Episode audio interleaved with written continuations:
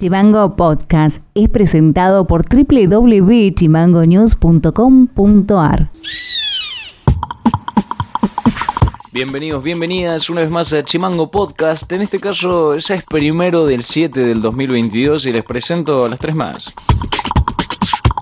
La Universidad Nacional de Tierra del Fuego, en el marco del proyecto Acuerdos para una Universidad Transfeminista, realizará el primer taller Transitar la Universidad, destinado a estudiantes docentes y personal no docente de la comunidad universitaria UNTDF. El encuentro será el lunes 4 en sede Thorn 302 eh, de Río Grande, miércoles 6 en Irigoyen 879 de Ushuaia, mientras que el 8 será virtual. Ayer jueves 30 de junio se concretó el primer encuentro de la mesa de negociaciones salariales para el segundo semestre entre los representantes del Ejecutivo Provincial y los gremios de ATE, ATSA y UPCN.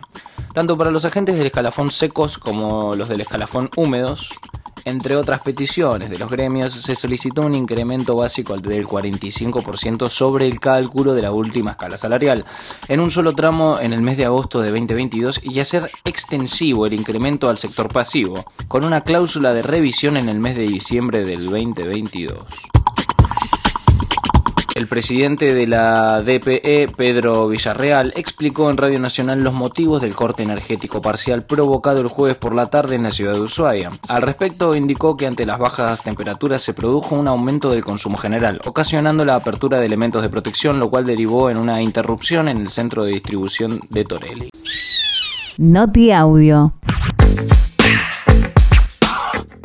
El Infotour y funcionarios de la Nación inauguraron uno de los miradores de la obra Miradores del Valle Fueguino, financiado por el Programa Nacional 50 Destinos. De esta manera quedó habilitado el mirador Paso Beban, en la Reserva Natural y Paisajística Valle Tierra Mayor, el cual cuenta con dársenas para vehículos de gran porte y vehículos particulares. Así lo destacó Eugenia Benedetti del Ministerio de Turismo de la Nación es parte de una obra, es la primera parte, falta la segunda parte que se inaugura ahora en diciembre, de estos miradores sobre la Ruta 3. Forman parte de 50 destinos, que es el programa de infraestructura de uso turístico que lleva adelante el Ministerio de Turismo y Deportes de Nación. Esta es la tercera edición en 2022 del programa. Estamos financiando obras de uso turístico en todo el país. Llevamos ya financiados 70 proyectos, creemos que este año llegamos a 120 proyectos y 5 mil millones de pesos. Eh, y obras como estas que diversifican la oferta del destino, que ofrecen más oportunidades a los turistas, que consolidan destinos que vienen trabajando muy bien con Ushuaia, nos ponen muy contentos de inaugurar. Así que para nosotros compartimos esta mirada, incluir, incorporar propuestas de naturaleza a un destino como Ushuaia, poder diversificar la oferta, que los, los turistas se puedan quedar más tiempo con propuestas de calidad que, que mejoren incluso la estadía, eh, la calidad del destino. La verdad es que nos llena de satisfacción poder compartir la estrategia desde Nación y provincia y trabajar juntos para poder que se concreten estos proyectos. Noti Audio. El Tribunal de Juicio en Río Grande tuvo que reprogramar el inicio de un juicio en contra de un hombre acusado de violar a su hijo biológico. El abogado que representa al hombre renunció porque su cliente se negó a afrontar el pago de sus honorarios. Ahora el juicio se realiza el próximo 4 de julio. Así lo explicó la abogada querellante Adriana Barisco. Hemos anoticiado que el defensor particular del imputado renunció a la causa, así que bueno, el tribunal este, resolvió postergar el debate, la fecha del inicio del debate, para el lunes.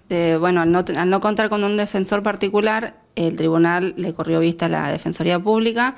Entiendo que la Defensoría Pública aceptó el cargo y tiene a su cargo el expediente y va a, va a asumir la defensa en este, en este proceso. A última hora, o sea, minutos antes de que cierre el juzgado, libraron la cédula, nosotros nos notificamos ayer con habilitación de día y hora, pero bueno, sí, justamente eh, la mamá se enteró por un mensaje. Entiendo yo que fue por una cuestión de, urgencia y había que avisar porque uno cuando va al debate, en, estos casos las, las familias, los denunciantes tienen una preparación psicológica y esperan ese día y ese horario para el inicio del juicio. Y bueno, a noticiarse horas previas de que eso se postergaba, es como que por ahí le causó un poquito de malestar, pero ya está solucionado. Para más contenido, seguinos en Facebook, en Twitter e Instagram como chimango.news. Eso ha sido todo por hoy, nos estaremos encontrando en el próximo resumen informativo. Acordate de seguirnos en Spotify como Chimango News o comunicándote con nosotros a través del 2901 6506 66. Abrazo grande. Chimango Podcast es conducido por Ilian Sánchez, producción periodística Fede García y Martina Alfaro, diseño y redes Mica Orbe.